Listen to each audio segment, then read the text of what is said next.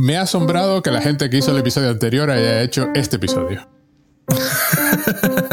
Esto es un bandazo como poco, porque después del, del... A ver, nos da, por suerte, pocas oportunidades de, de lucirnos, ¿no? No podemos decir prop ni... No, no, no, claro, aquí ya... Aquí nos va a costar trabajo mencionar algún filósofo o algo así. Alguno tendrás tú apuntado por ahí, seguro. Sí, tengo uno apuntado, tengo uno apuntado, pero, pero es curioso porque es básicamente un estudio de personaje, ¿no? Sí, sí, sí, es, es el episodio psicológico, ¿no? De la temporada. Sí, además conectando con, con, episodios anteriores, que es una cosa que me ha hecho mucha gracia, porque hay una especie, se, se nota unos temas que salen y bajan en, en, la temporada, ¿no? Entran y desaparecen. Y cómo este vuelve a ser un episodio curiosamente familiar. Sí, además eh, a Jerry como MVP de la temporada, ¿no? Sí, sí, sí, sí. Jerry, Jerry está teniendo mucho protagonismo y sobre todo la relación, ¿no? De Rick con Jerry. Ya tuvimos aquella, ¿Sí? aquel episodio donde finalmente la realidad, ¿no? Constataba que, que eran amigos, ¿no? Uh -huh. Que eran, que eran, que eran personas que se tenían un gran aprecio a pesar de, de, la, de la, oposición, ¿no? De, de, Rick. Y aquí, pues nuevamente, eh, tenemos a, a, Rick echándole un capote a, a, Jerry en un par de momentos. Pero es curioso porque, por supuesto, no es, nadie nos ha pedido que hagamos este episodio. El episodio se entiende perfectamente por dónde va. Es un episodio uh -huh. perfectamente humano. No hay, no hay dobleces más allá de la forma en que está presentado y es, ni siquiera es un episodio de plot, ¿no? De trama. Tiene, no tiene, es. Tiene la trama mínima que tiene que tener para sostenerse, pero es sobre todo cómo reacciona Jerry, cómo reacciona Rick ante, estas, ante este cambio de situaciones. Pero, pero me, me encanta, es decir, se toma unos tiempos para hacer cosas que en el episodio anterior, por supuesto, todo pasaba en fracciones de segundos. ¿no? Sí, sí. Además, eh, eh, hay, un, hay un tema, ¿no? Que, que, estamos, que yo creo que estamos viendo y ya se ha dicho, ¿no? Creo que lo hemos dicho alguna vez, es el tema del cambio, ¿no? Que de hecho en, la, en, el anterior capítulo, eh, precisamente, eh, no recuerdo qué, quién era, qué personaje era el que. Ah, sí, lo decía Joseph Campbell, que se lo decía a Rick. Que decía que, que eso, que, el, que el, para, para Rick el cambio es, es su kriptonita, y aquí tenemos precisamente un, un, un, episodio donde prácticamente en, ya en la primera escena, ¿no? En la escena precréditos, eh, Rick decide hacer un cambio que es ir a la, ir a la psicóloga, ¿no? ¿Sí? Entonces ya quieras que no, eso es un primer paso, es un primer paso, ¿no? Para, para precisamente el cambio y, y precisamente esa visita a la psicóloga eh, provoca un cambio que es simplemente no hacer nada. Es decir, por, por una vez me voy a estar quieto. Pero hay que ver que la psicóloga aprendió de Joseph Campbell, además es muy divertido. A ver, empieza muy, muy, muy gracioso. A mí me encanta cómo empieza porque empieza con una batalla random totalmente. Uh -huh contra el Mr. Nimbus, que por supuesto, como es el, como es el enemigo oficial, el antagonista mm. oficial, no necesariamente malo, pero es el antagonista oficial, pues está peleándose con él y además Mr. Nimbus eh, están defendiendo un búnker random uh -huh. que, que, no tiene mayor importancia. Y al final el plan era que, que destruyesen el búnker, es decir, que... E, es genial como responde Mr. Nimbus porque, pero ¿por qué actúas como si hubieses ganado al destruir el búnker? Era lo que quería. pues ya está, adiós, se acabó la batalla. O sea, Re responde Mr. Nimbus con una madurez que no tiene, que no tiene Rick. Rick. y además pasa otra cosa súper interesante inmediatamente que es que eh, Rick le dice a Morty buen trabajo uh -huh. y se disculpa por la destrucción del búnker. Que antes hemos visto que, que, que, que precisamente esta lucha de, de, Rick con Mr. Nimbus provoca una catástrofe ecológica. Sí. Porque cuando lo, cuando lo lanza contra el mar, ¿no? Lo lanza, lo lanza al mar, eh, Mr. Nimbus eh, eh, cae ¿no? sobre un carguero de petrolífero que, que empieza a tirar uh -huh. petróleo. Es decir, que, que, esta, que, que, esta batalla pues provoca un, un mar de chapapote. Eh, Cookie Magnet. o sea, todos los callbacks estos a, a, a, lo, a los villanos que tienen poderes absurdos. Eh, y, y, además, el momentito en que, en que, en que Morty se pone a discutir cuál es la naturaleza exacta del poder, porque, porque efectivamente los superpoderes de los, de los superhéroes no tienen ni pies ni cabeza. No se pueden justificar de ninguna forma. Sí, ya el solo hecho de volar. Eso, no sé cuántas leyes de la física viola eso, pero este, en este caso me, me, encanta el momento en que dice, pero, pero galleta no es una sustancia. ¿Pero qué es? ¿Al, azúcar? ¿A la harina? ¿A qué, que, que, controlan los ingredientes por separado? Eso es mucho poder. y Rick se lo carga inmediatamente. Que, que, era, que es curioso, porque si le hace eso al siguiente, al otro malo, entre comillas, no hay episodio. claro. Y luego aparece Mr. Calixo. Mientras Morty le está diciendo que, hombre, que se lo tendría que mirar esto de que la gente lo ataque. O sea, me, encanta que sea Morty el que le diga, oye, se pasa el día atacándote.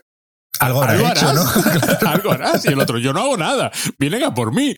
Y aparece Mr. Calixto, que, que por supuesto es este personaje de, de Superman que... Voy a pronunciarlo. No, no, no, no. Una vez aprendí a pronunciarlo para un vídeo, porque hay un, libro hay un libro muy curioso que se llama The Kryptonite Kid, que va de, un niño asesinado por, por Superman y, y, este personaje, Mr. X, yo qué sé, cómo se pronuncia. Y, y, hay una pronunciación oficial para ese nombre, y aprendí a pronunciarlo, lo pronuncié en el vídeo y nunca más. El, libro es muy interesante porque es una historia muy triste de abusos infantiles y tal, pero el niño está obsesionado con Superman y le escribe cartas a Superman como si Superman existiese de verdad. Y, y, dice, voy a guardar tu secreto, no le voy a decir nada a Lois Lane y cosas así. O sea, es, es un libro muy, muy, muy emocional. Creo que es la única novela que escribió el autor, una cosa así que debe estar, claro, la típica cosa de que debió ser para expurgar su propio... Y además referencia al hecho de que hay uno similar para Batman, que es Batmite, Batmite, que además tiene un papel muy importantísimo al final de una de las series de Batman, de Brave and the Bold. Sale Batmite ahí hablando, haciendo la voz de los guionistas. Pero bueno, es el típico. Y, y lo parodiaban donde. Ah, en, en, en Los Picapiedras. Sale también un, un extraterrestre pequeñajo que, que, de vez en cuando. Claro que la serie choca totalmente con la serie porque va a ver Los Picapiedras y de pronto aparece este extraterrestre pequeñajo que, que hace cosas, que tiene poderes y hace cosas por Pedro y Pablo, ¿no? Es evidente una parodia, ¿no? Y es cuando el Rick dice lo de, pues a lo mejor me lo miro, ¿no? y, lo vemos, y, lo, vemos yendo a la, eh, a la, bueno, dice, dice que, que, estos villanos son muy de los años 90, ¿no? Sí, que yo no, yo, no soy el, puto tic. sí. Que si has visto la serie, las dos series de televisión, pues son, son ese tipo de villanos absurdos, porque bueno, vamos a ver, los villanos y los superhéroes son absurdos, se inventaron para el niño. Eh, ahora tenemos esta tendencia, como crecimos y somos adultos, tenemos esta tendencia a convertirlos en adultos, pero es evidente que si Batman existiese de verdad, le habrían pegado dos tiros inmediatamente y ya está. Sí, pero, pero, pero, no en el logo, claro. Claro, pero no en el logo. pero, pero a mí, a mí eso de que no, les, no se le dispara a Batman en el logo me hizo mucha gracia porque eh, eh, porque lo llama Pussy, ¿no? Mr. Calixo, que es lo mismo que le llamaba Joseph Campbell para conseguir que hiciera algo. y dice, y claro, es Pussy el logo de, de Rick, es, es, su Diana, la tiene puesta en el pecho y por tanto no hay que dispararle ahí porque está, es demasiado evidente. Pues entonces eso, eh, Rick se da cuenta que tiene que cambiarlo, la situación. Entonces ya digamos que esta, esta idea de que Jerry no se dé cuenta de que, que Rick tiene que cambiar que y, y, y que y, bueno un poco conectando con esta idea de, lo, de los superhéroes no que todo que todo superhéroe la, la, aparición no de todo superhéroe trae como consecuencia la aparición de, de villanos es decir siempre siempre surgen ambos en la misma en el mismo espacio tiempo en paralelo claro en paralelo porque claro no, no puede surgir un villano ¿Hay, algún cómico película donde primero surja el villano y después el héroe decida ser el héroe? Mm. Ahora mismo no se me viene a la, a la, cabeza, pero bueno, normalmente la dinámica es, es, es, primero aparece, ¿no? El, de hecho aquí, ¿no? Hay, hay también otra referencia al inicio de, de, Iron Man y precisamente pues la, aparición. Hay, una diferencia al, inicio de Iron Man, volvemos a hacer una referencia a Marvel. Pero a, mí me, a mí lo que me parece gracioso es que después de haber intentado de todas las formas habidas y por haber, no haber ido a la sesión con la doctora Wong, él va a la, a la doctora Wong. Hay un, hay un componente de que confía en ella, a pesar de que la está insultando todo el rato, lo llama, o sea, Y Wong sabe exactamente cómo manipularlo. Claro. es, una buena es una buena psicóloga que, digamos, como se suele decir, lo tiene calado, ¿no? Entonces. Lo tiene totalmente calado. Sabe perfectamente, sabe perfectamente cuáles son sus, precisamente cuáles son sus sus puntos débiles para, para, para poder tirarle, tirarle por ahí. Y le dice que, que, básicamente que haga, que, que, haga caso omiso de los villanos estos que vienen a pegarle, porque vienen a pegarle para llamar la atención, y que simplemente no haga nada y el otro dice, pero eso es también lo que quieren. Y dice, bueno, ¿te gustaría demostrar que me equivoco? Le dice ella. Datos, dice, dame datos. dame datos. dame datos. claro, no se puede resistir. El, detalle genial es que tiene a Calixto ahí mismo en una cámara metido, extrayéndole fluido cósmico. Y, y, el rollo de la otra le pregunta, no, aquí el asesinato sí que no está es lo cubierto. Único, es lo único que no está cubierto, ¿no? La terapia psicológica. Pues entonces está vivo. Pasamos inmediatamente a la familia celebrando el cambio de Rick, ¿no? Que Rick ha ido por fin y está intentando cambiar y estas cosas. Y el hombre, que es un, que es un gran paso, ¿no? Y, y, aparece Peacemaster, que, que es, que es, además es muy simpático como está hecho. Me encanta, me encanta cómo trabajan estos guionistas porque, claro, salió Mr. Nimbus, que es el malo principal, ¿no? Luego aparece Cookie Magnet, al que se lo carga inmediatamente, solo quedan las patitas en el suelo. Aparece Mr. Calixto, al, del cual se deshace inmediatamente. Y aparece otro villano random, Beastmaster, otro, que es de Green Goblin, claro, va en una cosita voladora. Sí, sí, sí, va metido. Y, parece totalmente random, otro que sale por ahí. Y a mí me, encanta porque durante varios minutos parece que el episodio va a derivar hacia otra cosa. Hmm. No esperas la deriva que hace el episodio. Hay un, hay un momento de cambio enorme, que además está hecho con la, con la típica elixir narrativa de no hace falta contar lo que pasa en medio, estos dos escenas, eh, estos dos cambios en la misma escena ya, ya indican todo lo que tienes que saber. Pero esta aparición es de pronto random, un tío que lanza pis contra la ventana. Sí, no, tampoco, tampoco, es que ni siquiera tiene un poder, ¿no? Porque tiene un, tiene un traje que le da ese poder. Es decir, digamos que es como ni si nuevamente una referencia a Iron Man, ¿no? no, y a, Chris Rowling, que es el caso de... Eso, y un, señor sin, sin, poderes que en realidad pues tiene un, un traje que, propulsa pipí y, y, ya, está? y, ya está. No, no tiene más. No tiene más. Por, por, y, el, y, el, y el casco le, le, cubre media cara con pipí. ¿Con pipí también? Que es como. Ah, pues, ah, por cierto, no hemos dicho cómo se llama este episodio en español, es el ah, episodio 8, que esto es. Vamos a ver, hay, un, hay alguien, hay alguien en HBO, en España, o, o cualquiera sabe dónde está, pero alguien que habla español y está encargado de traducir los títulos al español y debe tener uno de los trabajos más desagradecidos del universo. El, yo, sea él o ella, lo lamento por esa persona porque, a ver, se llama una mierdapía peligrosa. Claro, en español es Analyze, eh, perdón, en inglés es Analyze Peace, que es una referencia a la película esta de Robert De Niro y Billy Crystal, que en inglés se llamaba Analyze This, eh, que en español la llamaron una terapia muy peligrosa. Entonces. debe ser una terapia peligrosa, ¿por qué tal? Pero... una, terapia peligrosa era el título en español y aquí, pues, eh, intentando emular ¿no? el título en español de una terapia peligrosa, pues ha salido. Una mierdapía peligrosa que no significa, primero, no significa nada. Nada porque no hay mierda por ningún lado, hay pipí, pero bueno. Aparte que mierdapía ni siquiera te remite a terapia. Claro. Claro, no, no es la primera cosa, o al menos yo no fui capaz de pensar. O sea, yo, yo, fui, yo fui al revés. Fui a mirar el título en inglés y digo, ah, vale, esta es la película. Ah, vale, vale, vale. Se supone que mierda pía es terapia.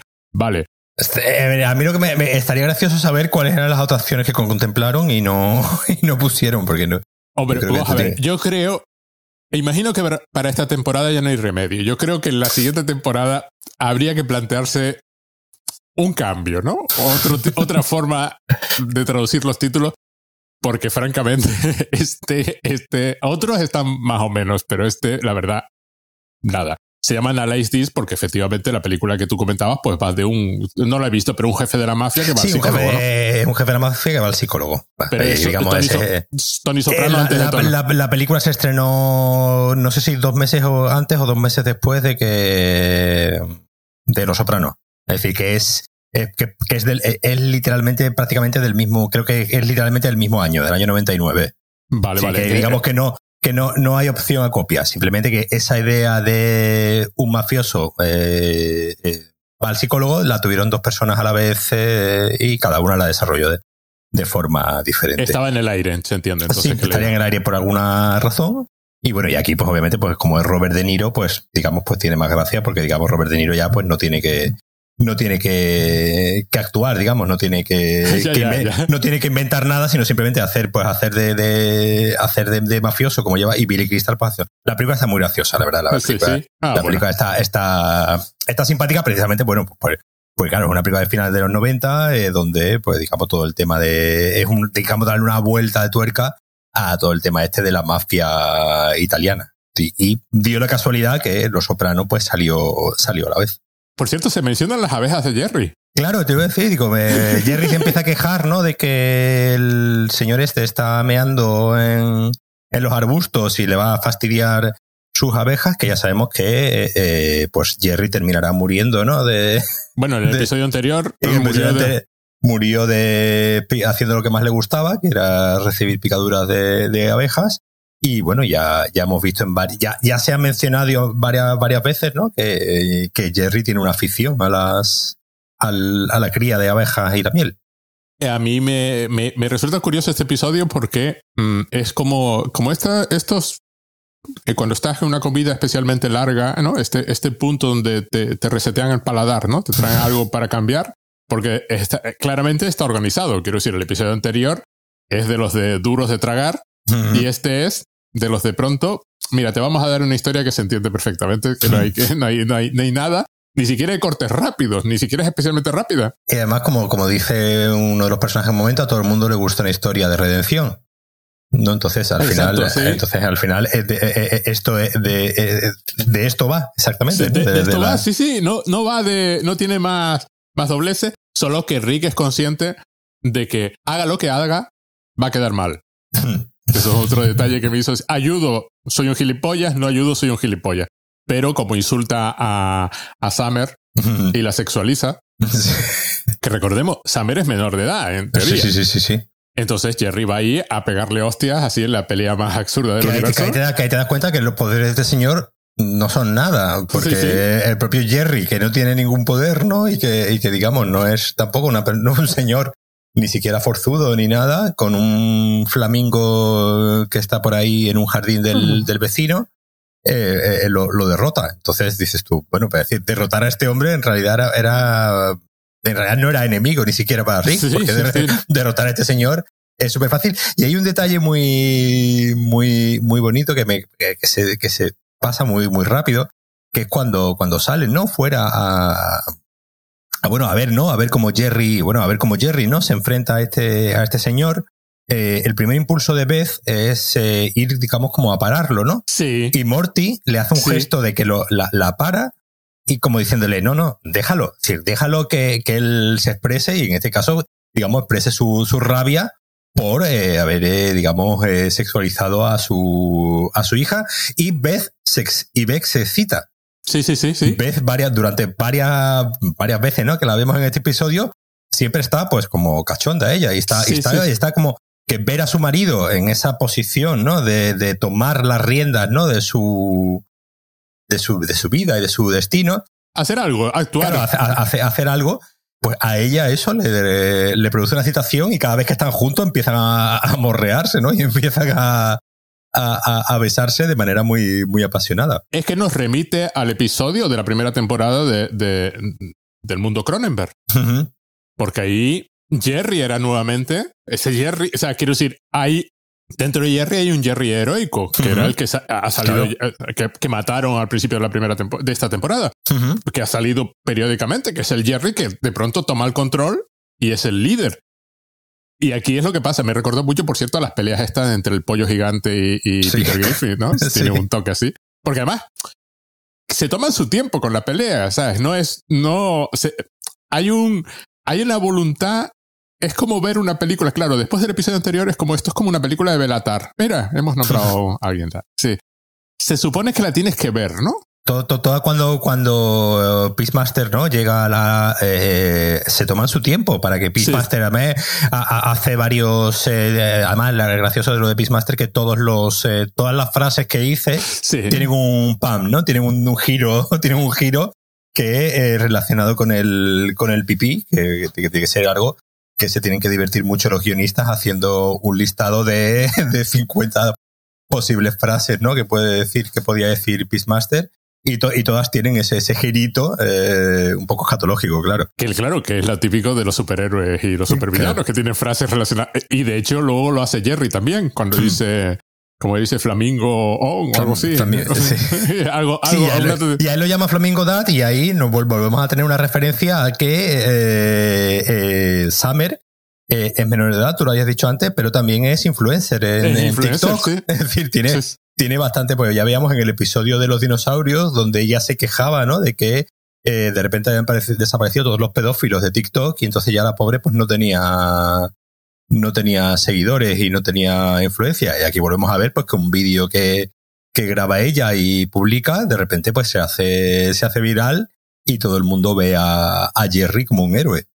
Y de todas formas, como aprendimos en el episodio anterior, hay un par de foreshadows uh, aquí. Eh, ¿cómo, se, ¿Cómo lo llamabas tú? Anticipaciones. Anticipaciones. Empiezan a salir pequeños detalles que luego son importantes en el resto del episodio. El, por ejemplo, eh, hay un. Ah, el hecho de que Peacemaster tiene una hija.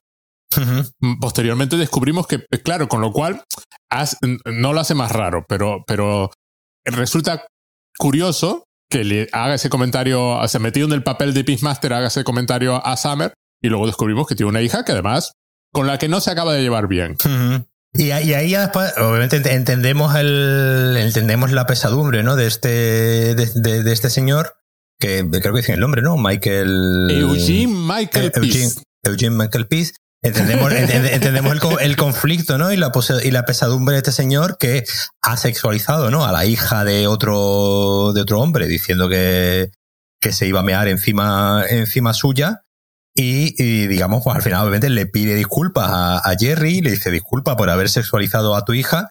Y obviamente ese hecho de que después descubramos que él tiene también una, una hija algo mayor, ¿no? Porque si vemos que la hija está casada con está casada y tiene un hijo y tal. Pero digamos, es una manera de, de que se entienda que, que para este hombre el haber sexualizado a la hija de otra persona, pues eh, le afecta porque él mismo, ¿no? Tiene una, una hija. Tienen el detalle de hacer que se le disculpe a Summer también, con lo cual ya esa es, no, no, es, no es la cosa tal. Otro detalle de este episodio que me, que me encanta es que la tecnología aparece continuamente, pero es o trivial o, o, directamente no funciona. Ahí aparece por chorradas. Aquí, por ejemplo, le arregla el cuerpo a Jerry. O sea, Rick lo hace así como, como, bueno, pues ya está. Pero si le pegaste a este, pues, pues listo. Y, y, nada más. Y luego posteriormente vuelve a salir la tecnología en plan chorrada. O sea, el cuerpo este biónico de Rick reaparece periódicamente, pero hay un punto en concreto donde además falla completamente. No es un episodio de tecnología, ni un episodio con solución tecnológica, porque claro, evidentemente la solución es psicológica a todo lo que está pasando en el episodio, no es tecnológica. Hay varios chistes con redes sociales, Claro, hay muchos chistes con redes sociales que yo creo que también es uno de los, de, uno de los, temas, sí, uno de los temas, ¿no? De la, pues empieza a comentar, ¿no? Summer que BuzzFeed ha hecho una recopilación de los 17 tweets más. Eh, Pero dice una lista, es muy curioso, una lista impar de, lo, de, lo, que la, de lo, no, es, es una lista impar de lo que la gente, las observaciones que tiene la gente sobre ti. no, no detalles tuyos, sino es decir, la típica lista de BuzzFeed que no es nada. Es decir, sí, sí, sí. Y luego, como tú dices, sale eh, cuando Peacemaster empieza a actuar mm, mm, como buena persona. Sale 17, 17 cosas de Peacemaster. 17, claro, que es un número como que no son ni 20 ni 15. Claro, tiene que ser impar porque es lo que hace BuzzFeed. Y después me encanta la impresión. No, lo que piensa. White Twitter. Sí, no, pero eh, la impresión que hace White Twitter de, Twitter negro, de Black Twitter, que además es una cosa sociológica importante. Claro, en España no, es una cosa que no se entiende, pero el llamado Black Twitter, la comunidad de gente de raza negra en Twitter americano, que es asombroso, pero muchas de las innovaciones de Twitter las crearon ellos, esa comunidad, intentando usar Twitter para sus propios propósitos e intereses, sobre todo lo que es la comunicación. Pero claro, hay, una, hay un white Twitter imitando al black Twitter y ese es el que habla.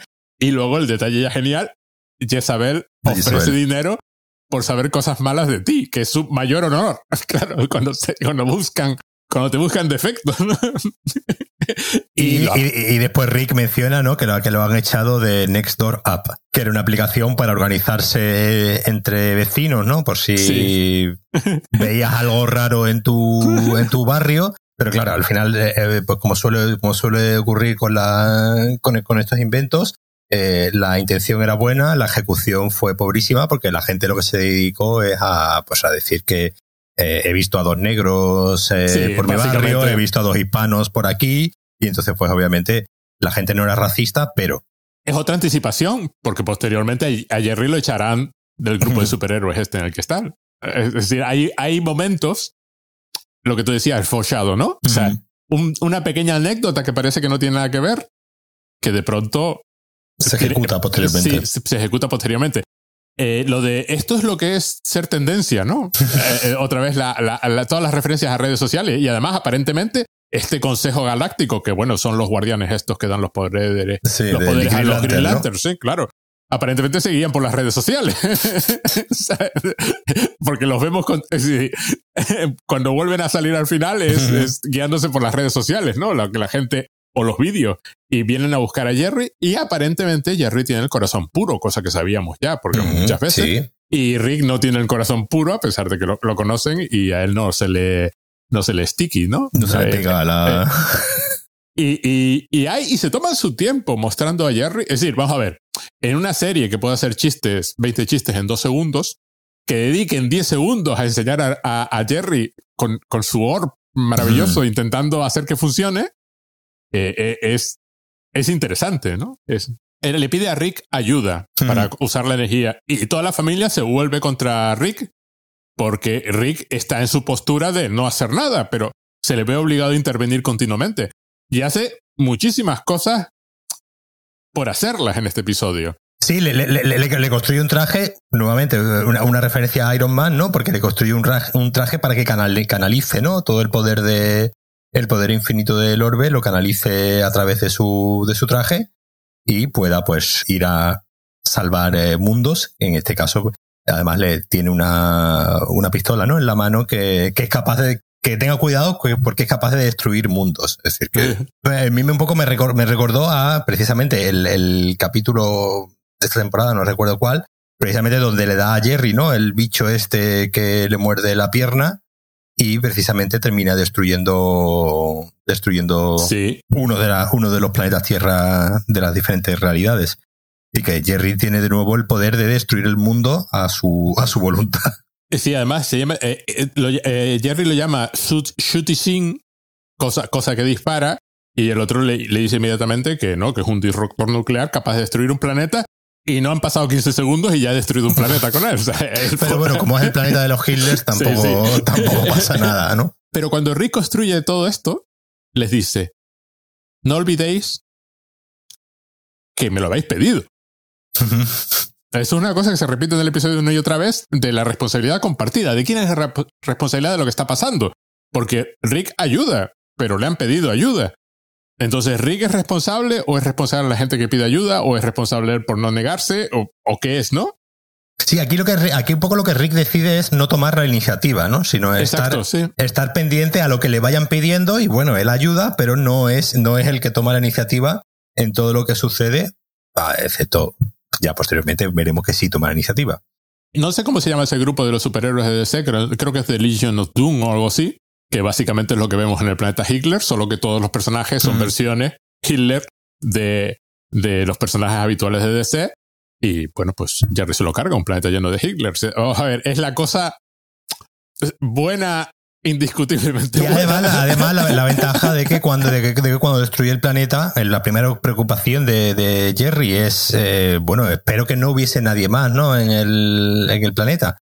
Que es un poco una, una referencia a que hubo, ¿no? Ya en su, en su momento, ¿no? Cuando con la película esta primera de Zack Snyder de, de Superman, donde, digamos, no se tenía en cuenta la cantidad de daños colaterales que obviamente pues se, podrían provocar con precisamente estas batallas intergalácticas, ¿no? Entre seres poderosos. Y eh, en las noticias, eh, que le dan bastante cobertura a Jerry hasta que llega el momento en el que Jerry es la única noticia que hay en el mundo, porque intentan pasar, intenta, intenta, pasar a, otra, otras noticias y dicen, no, no, no, no ha pasado nada más, vamos a seguir hablando de, vamos a seguir hablando de, Jerry. Y confirman que afortunadamente no había, en ese planeta solamente había Hitlers, con lo que, bueno, está, entonces no, no hay, no ha pasado, aquí no ha pasado nada. Que, fue algo que hicieron de verdad, ¿no? No hicieron con la segunda, Batman contra Superman. En la, la, de Batman contra Superman, digamos, pues el, digamos, el conflicto es precisamente eh, afrontar cuál es la responsabilidad de Superman en eh, todo lo que ha ocurrido en la película anterior. Eh, no, pero no había una destrucción similar, pero dejaban claro en la película, o esa o en la Liga de la Justicia. Es que me suena que en una dejaban claro que la ciudad en ese momento no había nadie, que la habían evacuado. No sé, había, había como que retroactivamente habíamos, justificamos que, bueno, este, se están destruyendo edificios, pero no hay nadie, ¿no? O sea, eh, eh, eh, yo, yo creo que es un chiste con ese tipo, con ese tipo, sí, un chiste, claramente con ese tipo de historias. Con ese tipo de historias. No sé quién lo dice. finalmente, un, padre genial, ¿no? Cool dad. No, finally cool dad, ¿no? O sea, que lo pone, creo que lo pone debajo de, del noticiero, ¿no? Finally cool dad, ¿no? O sea, que es, que es lo que tu padre quería ser. Claro, que tu padre quiere ser, que no, no, es, porque a los ojos de tu hijo nunca vas a ser cool, pero bueno. Y volvemos a Wong, que creo que es Susan Sarandon, ¿no? Susan Sarandon, sí, sí, además que tiene una voz muy, muy bonita y muy, muy característica, y que ya, obviamente, ya había puesto ya había puesto voz en el capítulo de Pickle Rick, donde salía por primera vez, que, precisamente es lo que hay, hay, un par de referencias, ¿no? También a que, a que esta vez no te vas a convertir en mosca y no te vas a convertir en pepinillo para precisamente no ir a la sesión de terapia y, como digo, como hemos dicho, aquí ya directamente vas voluntariamente a, a terapia para pues, intentar cambiar. Y lo divertido es que ese comentario sobre la mosca se hace al principio del episodio y cuando entra en la sesión convierte en mosca al profesor de matemáticas que está ahí, con, su, con, su, coprofagia, supongo, porque era lo que le pasaba, ¿no? Y un detalle genial es que Wong establece límites inmediatamente. Le dice que, oye, a mí me tratas con respeto y a mis pacientes. Y, y Rick obedece. es una de las pocas personas a las que le tiene respeto hasta ese punto. O sea, lo, llama, lo llama a capítulo y el hombre recula de inmediato. Sí, sí, sí. Reconvierte, ¿no? Al, señor eh, y, le deja que se vaya. Y le dice que por favor, que la próxima vez que vaya, que pida cita con. Dice el nombre, ¿no? De la, de la secretaria. Judy, Judy, Judy. Dice la próxima, dice, no vuelvas a venir aquí sin, sin cita, habla con Judy y, que te dé, y que te dé cita. Y, aquí, pues, Rick empieza a quejarse de que Jerry eh, de repente es famoso, es, famoso, ¿no? Y, todo el mundo le está alabando por lo que él viene haciendo durante mucho tiempo y, cuando él lo hacía estaba mal, pero cuando lo hace Jerry, de repente todo el mundo, todo el mundo le, le alaba y eh, es, eh, tú estabas diciendo que precisamente la, Rick digamos, tiene un cierto respeto ¿no? hacia, la, hacia la psicóloga, pero es que la, psicóloga es consciente del poder de, de, Rick y es consciente un poco también de la, incluso de la superioridad, ¿no? Y, le dice, no, no, tú es que tú eres, eh, le decir que tú tienes que ser cuidadoso, ¿no? Con el poder que tienes, porque tú tienes mucho, mucho, poder. Mucho poder. cosa, Que, cosa que, que Jerry, pues obviamente, eh, eh, tiene circunstancialmente pero no es lo, lo, lo, habitual, no es lo, no es lo normal en Jerry el ser tan poderoso, cosa que sí lo es eh, en, en Rick. Y por eso eh, le, da a entender que obviamente tu nivel de responsabilidad viene en cuanto al, eh, en, cuanto al nivel de poder que, que tienes. Sí, sí. Y, y, le dice, no, no, es que además esto que me estás contando no hay nada de malo. no, no, hay ningún problema. En todo, es decir, es como te estás inventando un problema, ¿no? Es decir, todo lo que me estás contando es esencialmente bueno. Sí, sí, sí, sí. Entonces no, no... Además, en las noticias cuando vuela al planeta de Hitler, se aseguran de mencionar los miles de millones de personas que se han salvado. Que se han salvado, claro. Entonces dicen, mm, mm, ¿de qué te estás quejando? Si, si, si todo, si no has hecho nada, estás ahí viéndolas venir sin participar simplemente cuando te piden, cuando te piden ayuda y Jerry está salvando a gente. ¿Cuál es el, cuál es el problema? Y claro, aquí hay una cosa interesante porque eh, para muchos fans de, de, de, mm, Ricky Morty, la gracia de la serie es que, es que Rick es un sociópata. Y este episodio, hay, hay un, de hecho hay un libro muy curioso que se llama ¿Por qué nos encantan los sociópatas? de Adam Cosco, es un libro de ya de, de, mediados del siglo XXI, de, de, de, allí por los 2010, una cosa así, iba a decir mediados del siglo XXI, no hemos llegado todavía, falta mucho. a ver si llegamos.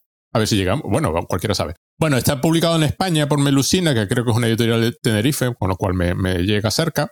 Pero es un libro curioso porque básicamente va porque nos gustan las series de psicópatas, porque claro, de sociópatas, porque se pusieron de moda en cierto momento.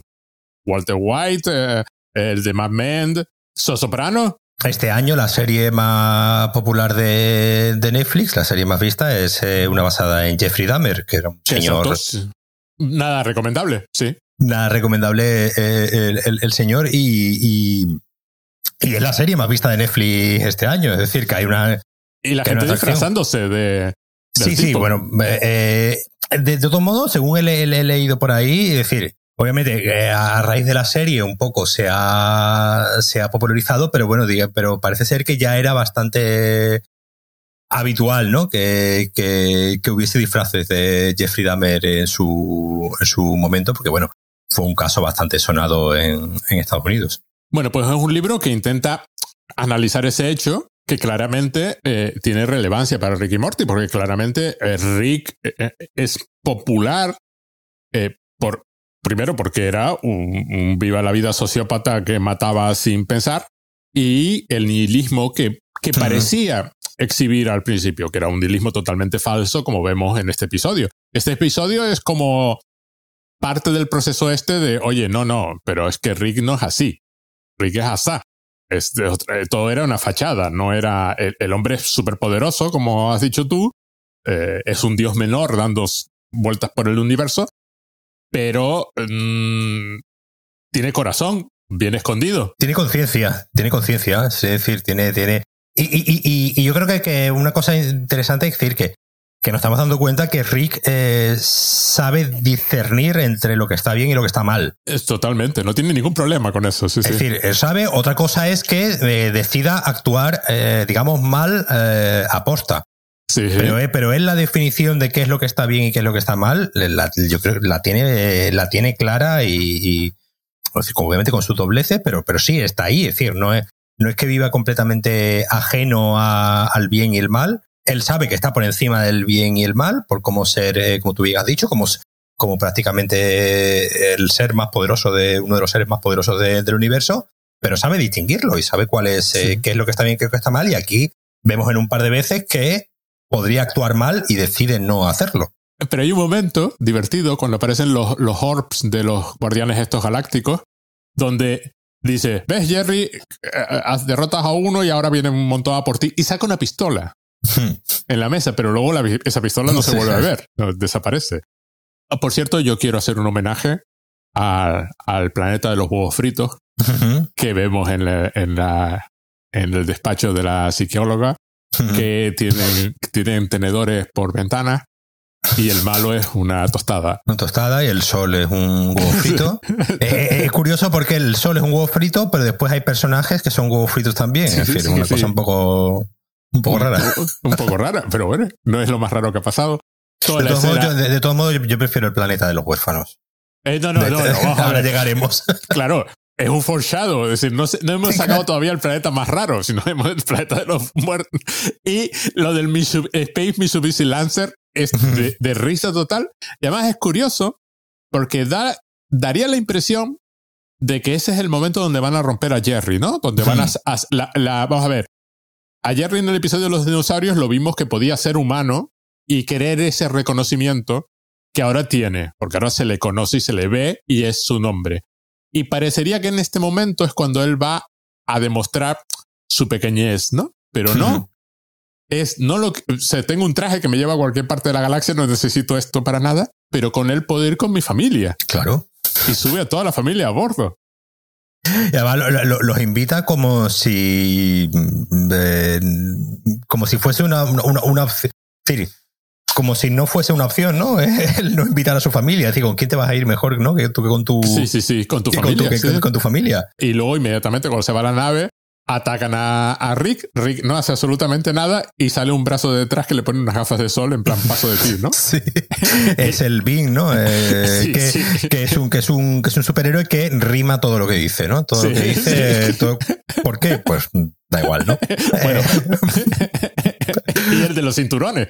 Y después de los cinturones que eh, ahí está otra nueva referencia a Iron Man 2, en este caso, que es donde salía el personaje interpretado por Mickey Rourke, que era no me acuerdo cómo se, llamaba, pero que era un señor. Y obviamente, pues una, es una referencia clara, ¿no? Y él pues pasa, ¿no? De los dos. Y se alegra. Funciona.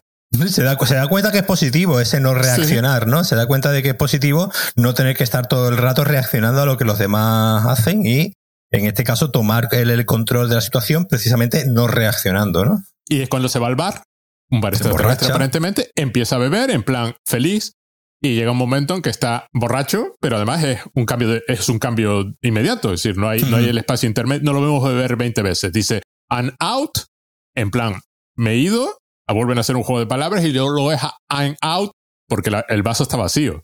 Se lo llena. Y ya, y, ya, y ya, le, ya, le, vemos el vómito por la, por la boca. Volvemos al vómito. Dos chicas de extraterrestres están mirando el vídeo de Peacemaster, que vayan a un montón de mierda, y el camarero dice eso de ¿quién se va a sentir identificado con este montón de mierda? Y descubrimos que Rick se siente identificado con ese montón de mierda. Y ahí se inicia a mí el momento brillante absolutamente del episodio, ¿no? Así en plan Blade Runner, un planeta así siempre lloviendo, Rick con el pelo mojado, totalmente. Sí, es de las pocas veces, ¿no? Que hemos visto a Rick con el pelo hacia, hacia abajo, ¿no? No, no, no tiene el pelo de pincho hacia arriba y se le queda Sí, no, no, no se me ocurre en ningún otro momento, no me viene a la cabeza, supongo que los habrá habido, pero son muy raros, ¿no? Claro, es el momento de este, el, típico momento de cliché de película del héroe que se está, que está en su momento más bajo, ¿no? Y se siente identificado con Peacemaster, va a su casa, pero además todo muy despacio para lo que es Ricky Morty. Recuerdo el chiste que hicieron con lo de los platos en el episodio de la familia nocturna, que era, o sea, si parpadeas te pierdes la mitad de, y aquí es, se acerca a la puerta, llama, usa una máquina para atravesarla. Lleva un pack de cervezas. Lleva un pack de cerveza. Que, no, que, que, como que es como eh, la cultura eh, estadounidense, ¿no? Es como eh, es el, el ofrecimiento, el, ofrecimiento, ¿no? El llevar el pack, el pack, de cerveza es el símbolo ¿no? de, la, de la amistad y de que y de que quieres hacerle a compañía compañía ah, el, símbolo de la amistad masculina, ¿no? Y además el, el capítulo, que eso, eso aquí, aquí en, España no, no, lo, no lo pone, pero según estado leyendo en Estados Unidos, pues obviamente para estas cosas eh, son más cuidadosos y el capítulo es el único capítulo de Rick and Morty que al principio tiene una advertencia de que eh, puede tener temas que... Eh, bueno, que tiene un tema de suicidio, claro. Claro, que, que pueden tener temas y aquí no, aquí me está fijando, ¿no? Y aquí en la aplicación de HBO pues no aparece, pero sí he leído que en, que en la emisión en Estados Unidos sí si aparece delante este, digamos, pues, advertencia, ¿no? De que el capítulo puede tener un contenido que pueda perturbar, no dicen, no dicen cuál es al principio del capítulo, y al final del capítulo aparece esta cartela, ¿no? De, de la web contra el suicidio y del número de teléfono. Número de teléfono sí, sí. Que, que, que, eso en Estados Unidos sí, es, sobre todo en las emisiones televisivas, sí es algo que está muy, muy regulado, ¿no? Y muy, muy establecido. y en seis temporadas el, el primer capítulo, como digo, que tiene una cartela al inicio donde dice que puede haber algo que te perturbe. Pero que es muy explícito. Claro, como es dibujos animados puede ser más explícito de lo que fuera eh, si fuese imagen real, pero hay un proceso todo como lento, que él va subiendo las escaleras, llega al baño, hay pis por todas partes, como que el agua se lo encuentra muerto de suicidio en, en, la bañera, lo saca, intenta revivirlo de todas las formas posibles, saca gadgets como tres veces seguidas de, todas partes y no lo consigue. Le falla totalmente la tecnología. Su, su punto fuerte falla miserablemente. Le, le, cura las heridas y la herida se ve explícitamente. Sí, sí, sí. Y a mí me pareció devastador, ¿no? El momento del episodio donde lo vemos. Sí, porque tú en una serie como, como Ricky Morty, eh, digamos, entre comillas, gamberra, ¿no? Eh, esperarías, no, no, no, que esperarías, simplemente yo creo que dan, lo que yo lo que yo espero de, de, de, esta gente que es extremadamente inteligente pero digamos, alguien esperaría pues algún tipo de chiste, algún tipo de gracieta con, el, con el tema y, para nada. Es decir, no totalmente serio. No hay ningún, hay como 30 segundos, un minuto, lo que dura la cena, donde no hay chiste. No, hay. incluso lo del pis no es un chiste. El pis corriendo para abajo es un momento de desesperación. Lo que me fascina, el giro que dan en dos, en un corte, cuando está en el bar, entre el en out alegre y feliz y el I'm out del, vaso está vacío, que es donde el episodio gira sobre sí mismo. Y es a lo que me refiero cuando decía al principio de que es un episodio que parece que va a ir por otra cosa y de pronto da un giro y se convierte en algo completamente diferente. Porque luego Rick baja y aparece, eh, oye, que llaman a la puerta, aparece la hija de este, que, que viene a ver qué pasa con él. Claro, llega tarde. Es devastador. ella llega tarde. Dice, mamá dice que no responde a las llamadas. Ya sé que dije cosas de ti en mi podcast, pero bueno, está. Y, y, él está a punto de irse hasta que se da cuenta que es la hija.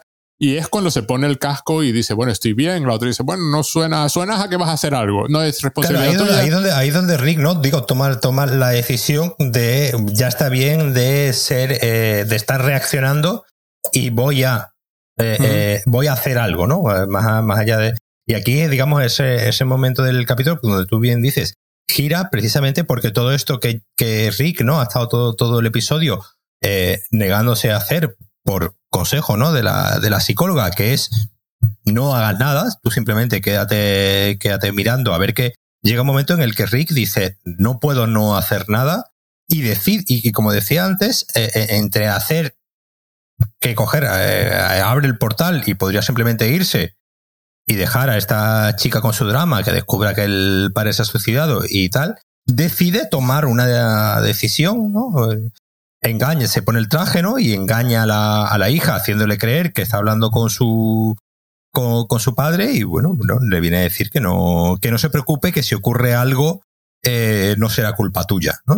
Eh, sí, le, dice. Y, ella, y ella cuando ella le dice lo de suenas a que vas a hacer algo, y dice, prométeme que no harás algo, y Rick hace una promesa. Dice, no, no, no, no haré nada. Entonces ahora, ahí como, como que establece una obligación de lograr que, que esta chica no descubra el destino de su padre. Y, y, tenemos ahí una escena donde lee la nota de suicidio en la que acusa a Jerry, a mí, claro, a ver, ¿entiendes? Eh, volvemos al tema de la responsabilidad no haber atacado con pis la casa de alguien. Claro, claro. a ver. empezaste tú, ¿no? empezaste un poco tú, tampoco le eches la culpa al otro que te dio una paliza. Pero esto, pero de nuevo, la percepción pública, ¿no? O sea, la gente me quería ver fallar. y, claro, todo, esta, todo esto. Hay un comentario sobre las redes sociales, así como de fondo, pero, pero serio. Claro, porque las redes sociales al final, igual que eh, nos gusta, ¿no? Crear héroes, es un poco también, ¿no? El tema un poco del, del, episodio, yo creo que va, hay un tema sobre el heroísmo, ¿no? Y sobre qué es ser, digamos, un héroe, sobre todo, ¿no? En una percepción pública. Como yo bien decía antes, eh, eh, para que haya héroes tiene que haber villanos. Pero lo que, lo que aquí lo que ocurre, que es algo muy habitual que hacemos, eh, que bueno, que propician también mucho las redes sociales, es que el héroe de hoy es el villano de mañana. es decir, eh, hoy, hoy eres un héroe, mañana te conviertes en villano y, te, y, puede que con suerte termines redimiendo, porque como hemos dicho antes, a todo el mundo le gusta una historia de, de redención. Entonces, esta idea de que las redes sociales, ¿no? Pues suben a una persona a un pedestal cuando a lo mejor realiza una acción que debería de ser una acción, digamos... Eh, anónima. anónima, porque también hay un tema, ¿no? Aquí también, eh, sobre todo al, final, ¿no? Sobre el, sobre el altruismo, ¿no? Sobre qué es... Eh, yo, yo comentaba antes que Rick sí tiene claro qué es lo que está bien y qué es lo que está mal, qué es lo que actuar bien y actuar mal. Aquí Rick hace una toma de esa decisión, ¿no? De, de ponerse en el lugar de, de, coger el traje de Peacemaster para, eh, digamos, eh, resarcir la imagen que se tiene de él y que, eh, y que esta chica, pues digamos, no descubra ¿no? que su padre se, se suicidó. Y, y, y, ese gesto altruista, Rick no tiene ninguna necesidad de, de hacer esto. En realidad a él no le, no le, aporta, le viene, claro. no le aporta nada, porque encima es algo que para que funcione tiene que ser anónimo. Si, si, si, lo, si lo cuenta al público, pues eh, al final veremos que, el propio Rick no se puede no se puede controlar y, termina, ¿no? Diciendo lo que ha hecho sin ninguna, sin ninguna necesidad. Entonces, e, e, esta idea de estos héroes y villanos, ¿no? Que, y, cómo lo público al final es, eh, es algo que, que digamos, es, eh, es, parece, ¿no? Parece necesario a las buenas acciones, parece que, mm, tiene, que tiene que venir de la mano, no puedes realizar una buena acción, como en este caso eh, Jerry, ¿no? Derrotando a, a Peacemaster porque le ha, insultado, provoca que eh, se convierta en un personaje público, pero como bueno, como sabemos que Jerry eh, también dentro de su pureza es imperfecto y es inseguro, cuando vea que de repente Peacemaster viaja, ¿no? Por un camino de redención, le sentará, le sentará mal. Es decir, que esta pureza de Jerry, pues obviamente hemos dicho que es, que es puro y que probablemente sea eh, el, el ser más humano ¿no? de toda la, la serie, obviamente es un, es un señor también con sus propios defectos. Es que además es un comentario sobre el efecto sobre la salud mental de las redes sociales. Eh, claro, el problema de Peacemaster es la percepción de que todo el mundo lo vio y que todo el mundo quería que fallara. Ese. Hay todo un comentario serio que, que ni siquiera, eh, como decías antes tú, es decir, toda esa secuencia, ni siquiera la escena que referencia a Iron Man de él construyendo el traje, ni siquiera es un chiste. Porque la cara de Rick en ese momento es totalmente seria. Es decir, incluso haciendo una referencia a Iron Man, está hecho en serio. Está hecho como, no, no, todo esto es importante, nada de esto es una broma. Y me, me resulta curioso, ¿no? Y es cuando él decide, pues se, se, pone el traje, lo del pis subiendo, incluso lo del pis subiendo. Sí, sí, pero en la, en la nota de, de, suicidio, el Pro Master hace referencia ¿no? a esa percepción pública y precisamente a que eh, eh, eh, quería demostrar ¿no? que, se, que se equivocaban y que este Jerry tampoco es tan, tan bajo. Y de todas formas, em, la hija tiene un podcast. Todo el mundo tiene un podcast en el universo de, de Ricky Morty. Y empieza Peacemaster, el nuevo Peacemaster, el Peacemaster que está intentando demostrar que Peacemaster podía ser un buen tío, que por supuesto, referenciando al episodio anterior, esto es un viaje del héroe. claro. De, de, libro, además. Tenemos a, al que parecía un villano random. ¿Qué pasa con los villanos en, en muchas series y películas y en los cómics? Que no suelen tener vida interior, suelen salir para, para, Igual que pasaba con Marvin en el episodio anterior, es decir, este guardia de seguridad, sí. Ah, sí, este guardia de seguridad random que está aquí, no, ese señor tiene una vida y una subjetividad y, ve, el mundo de cierta forma. No suele pasar con los villanos, no pasa con el Cookie Magnet, no le dejan hablar lo suficiente como para nada. Pero con Peacemaster, de pronto, el que parecía un personaje random se vuelve un, un ser humano, bueno, un ser humano en este caso era un extraterrestre, pero se vuelve una persona con sentimientos, ideas y cosas, y de pronto Jerry siente como una conexión con él y, establece una especie de contrato, tanto con la hija como con la nota de suicidio, e inicia el proceso de redención del héroe, del villano en héroe, salvando a un gatito. Bueno, lo primero que hace es lo típico, por supuesto, un robo en un callejón, que es lo típico de superhéroe, y luego salvar el gatito, y los de la tele le preguntan, ¿salvas el gato para demostrar? Y no, no, lo salvo por salvarlo. O sea, esto es completamente altruista, ¿no? Lo estoy salvando porque el gato estaba en peligro y lo estoy, y lo estoy salvando, ¿no?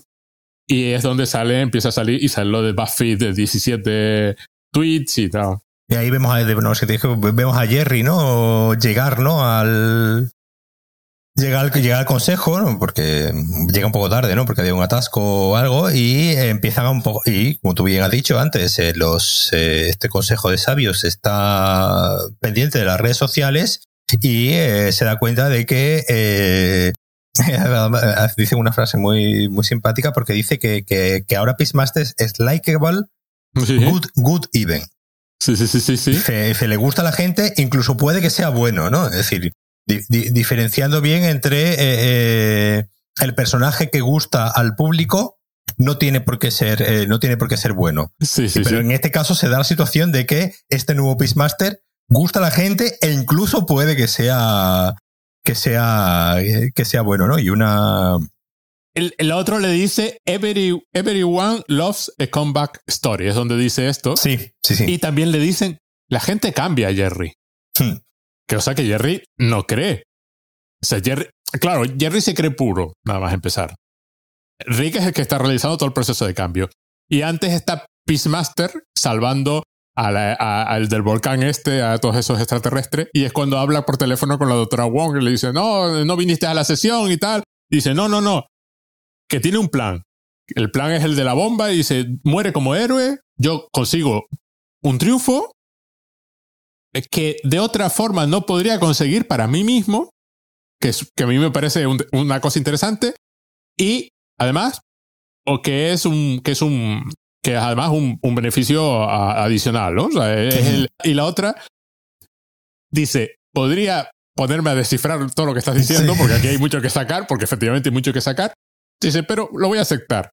Dice, es divertido, es gratis y suena saludable. Y el otro responde, ah, no se me había ocurrido. pero, claro, él está, como es habitual en Rick, él está en un proceso de cambio y de mejora personal sin ser realmente consciente de que está en ese proceso. O sea, eh, Rick no es tan consciente de sí no, porque además Si, fuese consciente, él mismo, mismo se lo negaría. Él mismo, si fuese consciente, él, rechazaría esta, idea. Ese, ese, final de, bueno, esa idea, ¿no? Final de, irse contra el mar eh, y hacer explotar en el fondo, eh, está directamente sacada de, de, Batman, de, Batman, de Dark Knight Rises. digamos, es el final donde pues eso, explota una, una bomba, todo el mundo cree que Batman ha, muerto y así pues muere, muere de forma heroica, ¿no? Y además ponen a prueba a Jerry. Dicen, no vuelvas sin él. Esto es una buena prueba para ti, porque además, una cosa curiosa del episodio es que Rick ha demostrado ser mucho más empático que Jerry a lo largo del episodio. Sí, porque Jerry sufre un ataque de celos eh, cuando se da cuando se da cuenta de que de que de repente a este en vez de ser eh, digamos, tener eso, tener un poco de empatía y, digamos, ofrecer, ¿no? Ofrecer la mano para, eh, bueno, te he derrotado, pero no, no, no hay la necesidad de humillarte, ¿no? Eh, no, él, él considera que, que, a este Peacemaster él ya lo ha humillado públicamente y debe seguir humillado durante el máximo tiempo posible y no tiene posibilidad de, de redención. Ahí, como decía antes, ahí, ahí, Jerry demuestra que dentro de esta, de esta idea de, de que es un ser puro, después veremos cómo, cómo precisamente este ataque de celos, ¿no? Y este, esta envidia que, que tiene, que de repente eh, Peacemaster hará que deje de ser puro y le quiten el, el orbe.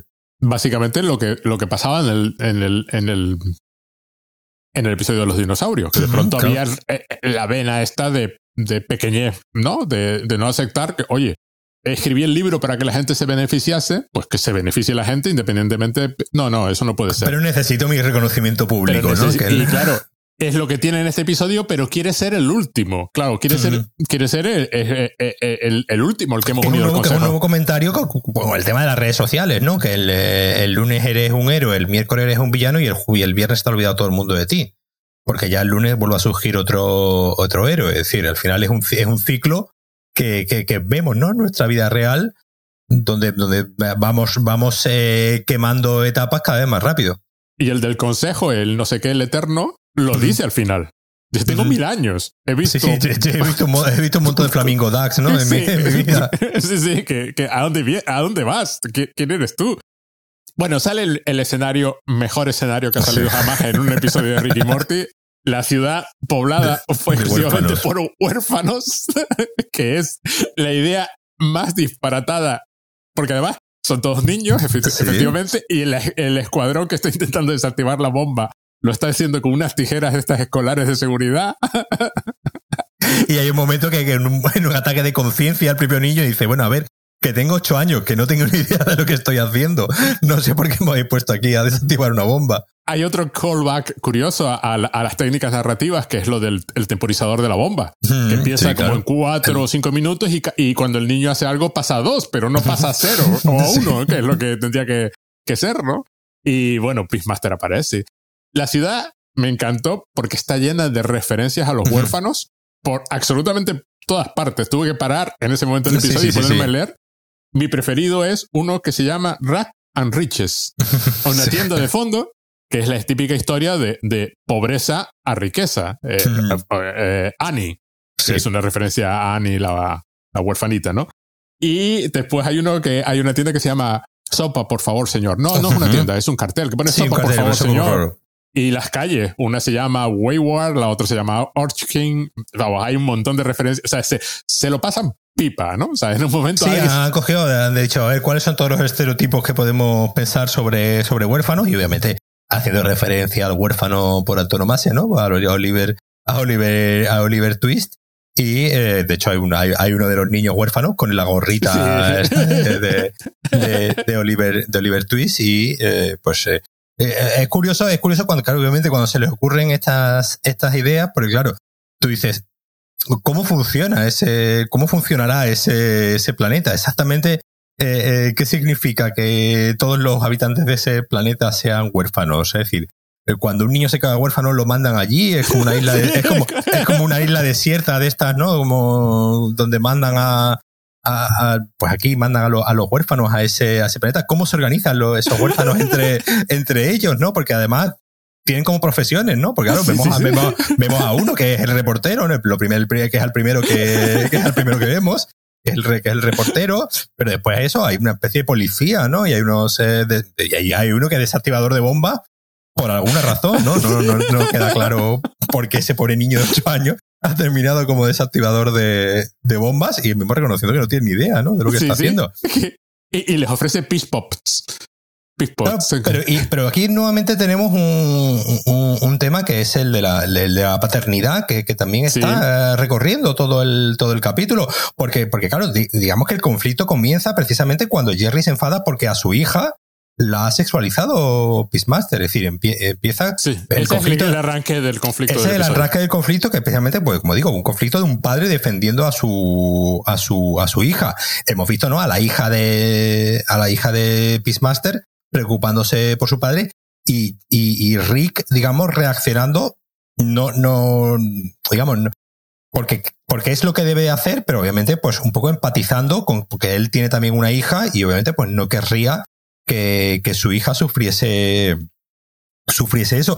Y al final, ¿no? Al final del, del, de, este, de esta batalla, ¿no? Que, que tienen Rick y, Jerry, ¿no? Pues con la, con la bomba, vemos como la hija del, del Peacemaster ve en la tele, ¿no? Como, como su padre ha salvado al, al mundo y dice, ay, mira, ese, ese es mi padre, mi puto padre, me que es, que, es una, que este, este chiste, pues digamos, es como una, es una referencia a ese tópico del, del, de la hija o la, o la esposa, ¿no? Viendo en la tele cómo su marido eh, tiene este momento de redención. Y la última que se me ocurre es en la de Suicide Squad, creo que era, donde creo que era el padre de la, la hija, ¿no? De Idris Elba.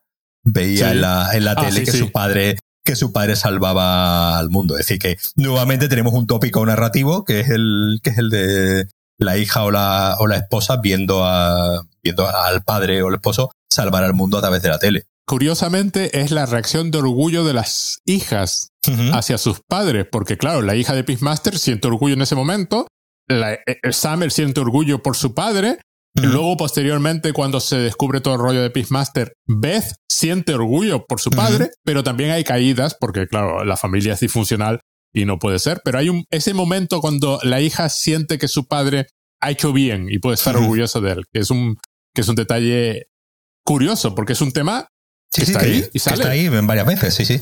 Y que no, no es casual aparece Jerry cuando está Peacemaster en todo esto con los huerfanitos y le dice, empieza a decir tonterías y de, y de pronto dice, por la Andromeda Strain. Sí. Que, es, además una referencia.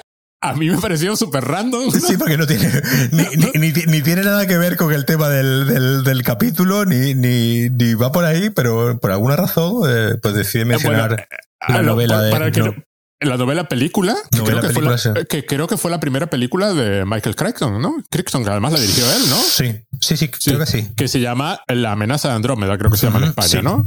Y, entonces es, es, muy famosa porque se trata, bueno, también, también tiene sus, sus actos de heroísmo y estas cosas, pero suena, suena un poco, un poco random, ¿no? Es una película, por cierto, la, ah, no, está dirigida por Robert Wise, pero el guion es de... Sí, es de Robert Wise, pero de Robert Wise, que es el director de West Side Story. Y sí, la primera película debió ser Almas de Metal, entonces la de Westworld debió ser la primera Michael hmm. Crichton, porque él dirigió alguna película, ¿no? Sí, porque, porque esta, sí, porque esta está bien, esta está bien, no, no como Westworld. Sí, sí, no, esta además tiene una cosa curiosa para, que el otro día lo estaba comentando con un amigo porque nos salió la película, no recuerdo por qué, porque es una de las primeras películas donde sale el, eh, lo que ahora es un tópico. Ah, no, eh, hizo una película para televisión que se llama Pursuit, eh, Almas de Metal es la, es la segunda. Almas de Metal es súper interesante, pero no está. Yo la, vi, yo la, vi, hace este verano, creo que fue hace relativamente poco y yo es también. Durilla, es, durilla, es durilla ¿eh? de ver. Sí, sí. durilla, durilla de ver porque no está bien dirigida, efectivamente. Tiene idea, tiene idea. Esta película de la que, que, que ves que tiene ideas interesantes, pero es, fatalmente ejecutada. Hay, hay, una, hay un corto de 20 minutos chulo en sí. esa película. Sí. O sea, con, con, un montón de ideas chulas. Hay un episodio de Ricky Morty. Ahí... Sí, es de, estas es de estas películas que consiguen convertirse en icónicas, ¿no? Porque, el, digamos, esta, esta imagen, ¿no? De Jules Briner con, como robot y tal, sí es, sí es icónica, pero que una película más, eh, más floja, más floja de lo que su iconicidad al final nos ha vendido. Es icónica por, por, por porque, a ver, es la típica que provoca ciertas imágenes que por supuesto persisten. Bueno, de hecho hay una serie de televisión muy famosa sí, a partir sí. de esta película. Es decir, hay algo en la película, hay una idea, hay un núcleo, uh -huh. un diamante ahí, del cual se pueden extraer cosas, pero que la película muy allá no es. La amenaza de Andrómeda es una de las primeras películas que yo recuerdo donde el tópico de vamos a reunir el equipo. Uh -huh. La ciencia ficción tiende a ser la película de, el, tiende, tiende, a ser un género de hay un científico que lo sabe todo, como uh -huh. pasaba por ejemplo en Fringe. Sí cuando lo lógico es reunir un equipo de gente especializado en cada uno en su campo. Y en esta película hay, en la amenaza de Andrómeda, hay un, dedican varios minutos al proceso mismo de reunir al equipo. Que me pareció, a mí siempre me pareció una de sus grandes aportaciones de esta película. Sí, porque, porque, esa, porque, porque eso, eso es algo que viene, digamos, un poco del cine negro y, de, de, de y del, uh -huh. sobre todo de la, las películas de atracos, ¿no? De las películas de atracos donde vamos a, a hacer un equipo de, de, de especialistas en eh, cada uno en su materia para realizar un atraco. Aquí la diferencia es que lo hacen con científicos. Por alguna razón Jerry menciona la amenaza de Andrómeda, no sabemos. no sabemos exactamente por qué, porque tampoco. A lo mejor hay, a lo mejor hay una razón más de peso que el simplemente de se nos ocurrió el chiste de decir Andrómeda Strain porque, eso, porque es una Andrómeda. Y es cuando le ofrece el orb a Peacemaster y Peacemaster le dice que no lo quiere. Porque Rick está otra cosa, está con su plan de conseguir que Peacemaster muera convertido en héroe. Y, y rechaza el honor Claro, el gran honor que le han hecho a Jerry, que es darle el orb, este famoso, o sea, la bolita, Peacemaster lo rechaza. Y, y, y, te das cuenta en ese punto que es lo que jode a Jerry de verdad. Sí, o sea, sí, claro. Peacemaster es tan mejor que él que rechaza lo que él ansiaba. Él ansiaba ese reconocimiento y Peacemaster se lo está rechazando. Todavía no sabe que es Rick, que tiene otro plan, que está otra cosa. Y es cuando se pone a perseguir a Rick y los huerfanitos empiezan a pensar que Flamingo Dad los quiere matar. y de nuevo, volvemos al rollo de las redes sociales, porque si no recuerdo mal, cuando aparece el consejero este galáctico, aparece con una especie de teléfono móvil sí, en la mano. teléfono móvil que ha, que, ha, que ha, visto que de repente, pues oye, que te has convertido, ahora eres tú el, el villano y ahora, y ahora, de repente pues todo el mundo te, te odia. Y es cuando Jerry suelta una frase genial que es o, o, os hice famoso y el otro dice, oye, que yo tengo mil años, ¿entiendes? claro, esta idea de que, de que, ¿sabes? De que, de que yo soy grande en redes sociales y por tanto estoy haciendo buena la red social. No, no, la red social existe independientemente de ti. Es decir, las, las celebrities de redes sociales, como tú decías antes, van y vienen. No eres, no eres el primero, no serás el último. Hay un documental, no recuerdo dónde lo vi, no sé si está en Netflix o algo así, sobre, o quizás en HBO, sobre gente que era famosa en Vine. Uh -huh. Sí. Claro. E, ¿Entiendes? No conoces ni a uno. No, no, claro. A estas alturas, algunos de Vine, algunos consiguieron pasar a otros medios y siguen siendo populares, pero otros de los que eran populares en el formato de 6 segundos, pues dejaron de ser populares en cuanto aquello desapareció y, y punto. Nadie se acuerda de ti. Hay una, hay una fama persistente y una fama que no es persistente. Sí, siempre dicen que la, que la, que la fama tiene un cierto componente de, de adicción, ¿no? De, de, sí. Precisamente porque es, es Jerry, el, eh, Jerry continuamente, eh, eh, precisamente su, su, su intención siempre es, digamos, sentirse querido, ¿no? Es, digamos, es sí. como es su gran, su gran fallo, ¿no? Es su gran tara, esa necesidad continua de, de aceptación por parte de los, eh, de los demás, ¿no? De además, recuerdo ahora que, después que antes que hemos comentado lo de las abejas, cuando él cuenta que está haciendo, que se va a dedicar ¿no? a la cría de abejas y tal cual, la familia pasa totalmente de él y lo toma como diciendo, bueno, pues vale, ¿no? Y, él espera, ¿no? Una reacción por parte de su familia que no, que no se, que no se produce. Entonces, claro, aquí, aquí vemos precisamente que Jerry se convierte en una persona popular en redes sociales, pero quiere ser el único popular y obviamente pues no acepta que de repente el, público se haya, haya vuelto a Peacemaster precisamente por esta historia de redención que, tiene. Eh, por cierto, Rick vuelve a salvar a, Jerry. Le quita el orb del traje para convertirlo en un escudo para la explosión cuando consigue quitarle el casco y descubre que es Rick el que está detrás de lo de Peacemaster. Consiguen que Peacemaster muera con honor y volvemos a la familia y allí todo el mundo claro, se produce una especie de conflicto. Rick quiere hacer aquí lo correcto, mm. que es decir, no, no, siempre fui Peacemaster. Porque si empieza a explicar por qué, por qué está ahora en el traje de Peacemaster, tiene que explicar todo lo demás y no quiere. Y lo divertido es que todo el mundo lo acepta. menos, Jerry, que dice, oye, pero Peacemaster era un extraterrestre. Los demás empiezan a poner. Creo que Morty dice, bueno, era un robot. Era un avatar, dice, sí, era un avatar, era un robot, era, sí, sí, claro, sí como decir, ya hemos visto, ¿no? A, Rick hacer este tipo de cosas y, y como, justo, justo el otro día que volví a ver el episodio del Story Train, eh, empieza, ¿no? Con, precisamente con, con Rick, digamos, enfundado en la piel de, de otro, de otro ser y, y, y, esta capacidad, ¿no? Que tiene de, de crear robots y de decir, entonces, no sería, no, tampoco sería descabellado, ¿no? Que, me refiero para la familia, no resulta descabellado y lo, y lo entienden como normal que, pues bueno, no, no, sabemos por qué razón, porque no llegamos a entender la razón de este hombre, pero bueno, que, que Rick creó a, a Peacemaster para, lo que fuese. No, no, en este caso, además es muy divertido. Bueno, es muy divertido porque él dice, I have always been Peacemaster, que tiene una doble lectura, es decir, la de la, de la trama del episodio, y, y otra que está diciendo, siempre he sido un gilipollas. y, luego, y luego todo el mundo asume que ha sido para que Jerry quedase bien. Con lo cual ha hecho una cosa buena por Jerry y, manda a callar a Jerry y Beth y, Beth y Summer admiran a Rick por, haber, por ser tan desprendido y tal. Pero Rick necesita contárselo a alguien. Hay un... Pero además, la cara que pone, la cara que le dibuja, no es la de alguien que quiere contarlo para presumir, sino de alguien que no puede contener el secreto, ¿no? No lo puede guardar dentro de sí. Y es cuando se lo cuenta a Morty y dice, bueno, ¿y tú creías que yo iba a guardar este secreto?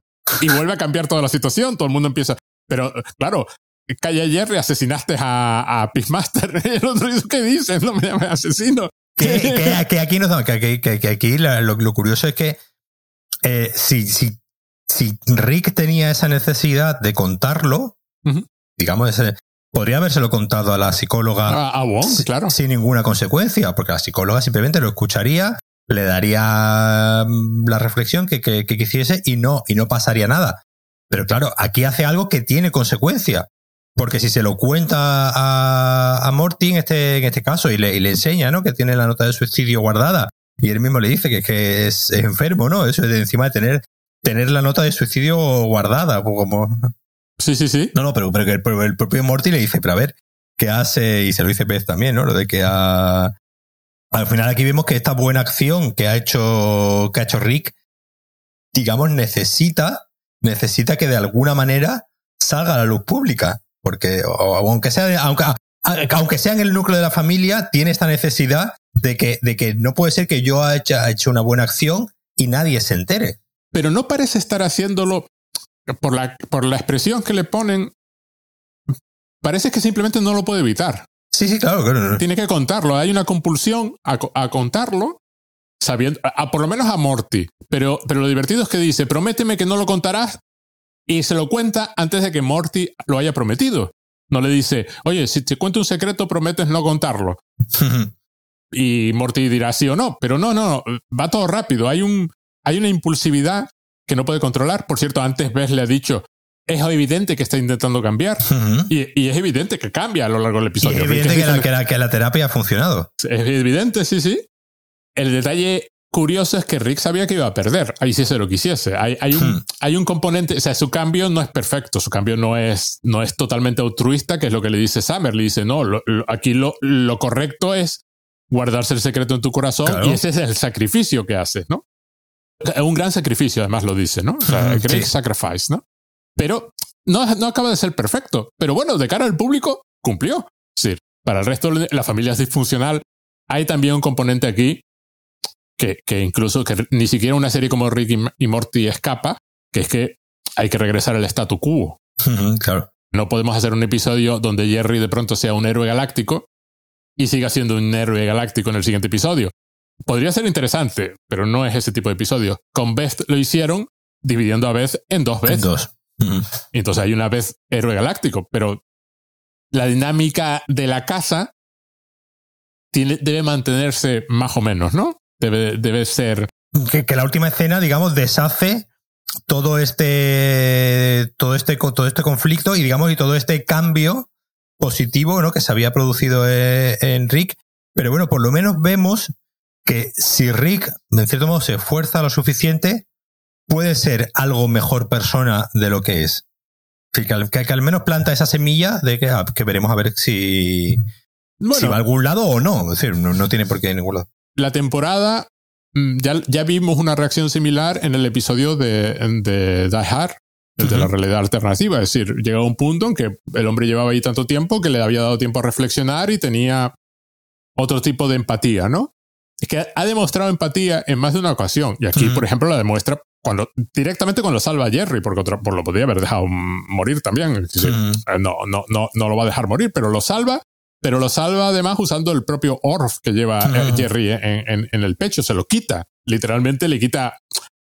Eh, hay, hay, un, hay, una especie de castración simbólica en ese mundo. No, no, yo soy capaz de usar esta tecnología, tú no, ya a ti te la di.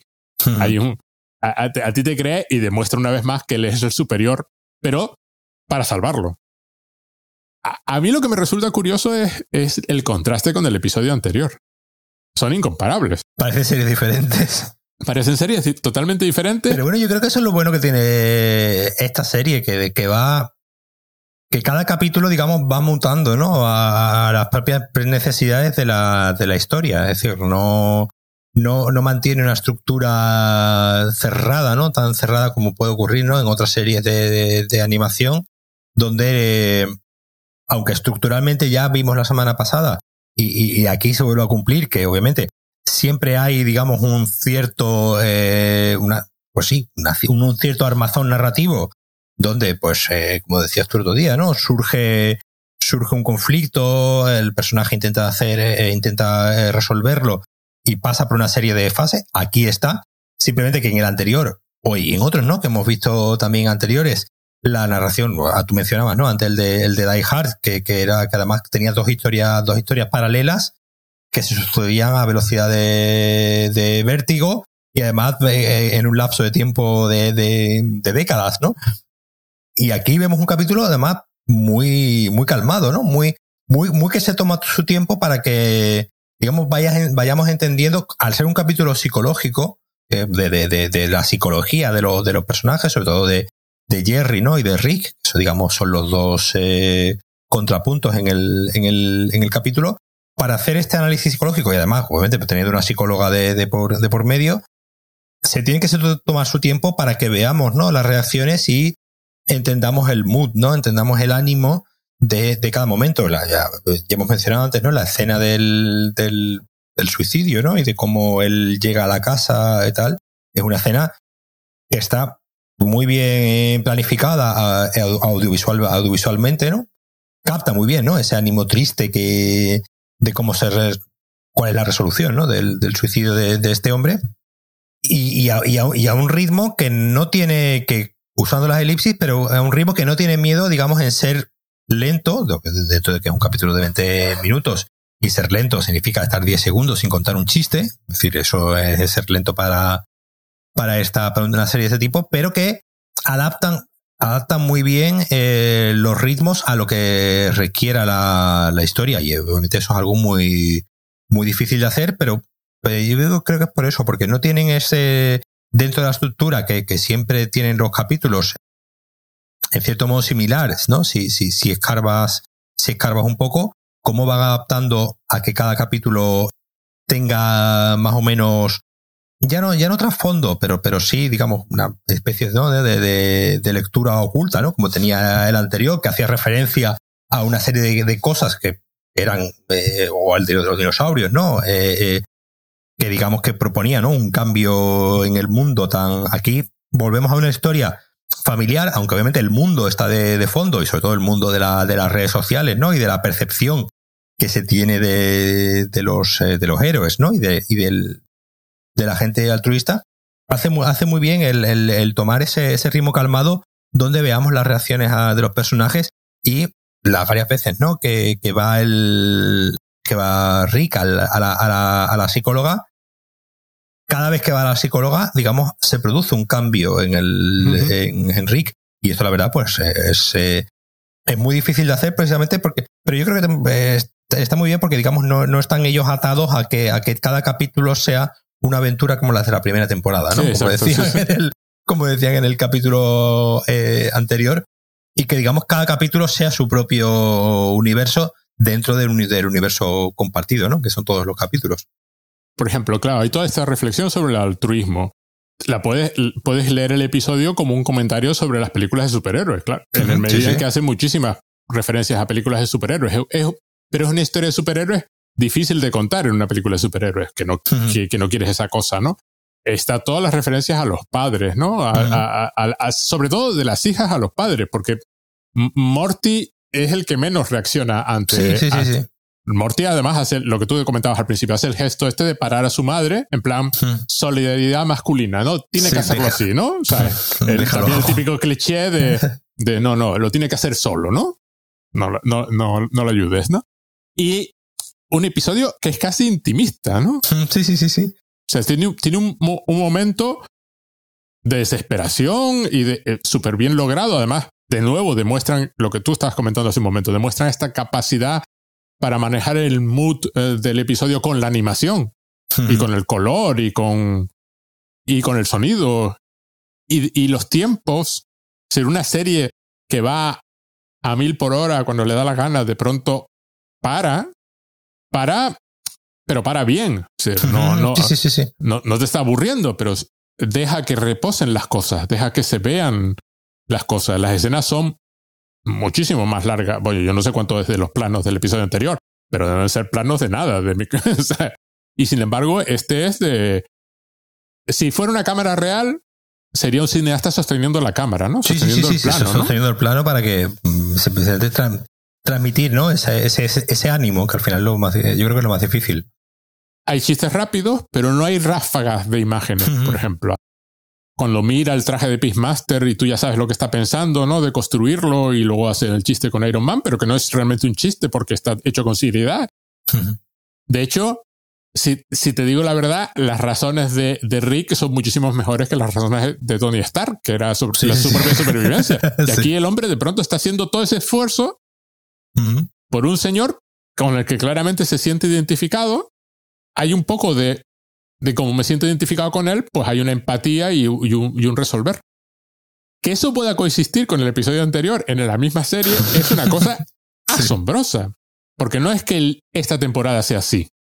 El tipo de episodio que han hecho es de una variedad asombrosa. Sí, sí, sí, sí, sí, sí. Tuvimos un, episodio que era prácticamente un Twilight Zone, ¿no? Con el de la familia.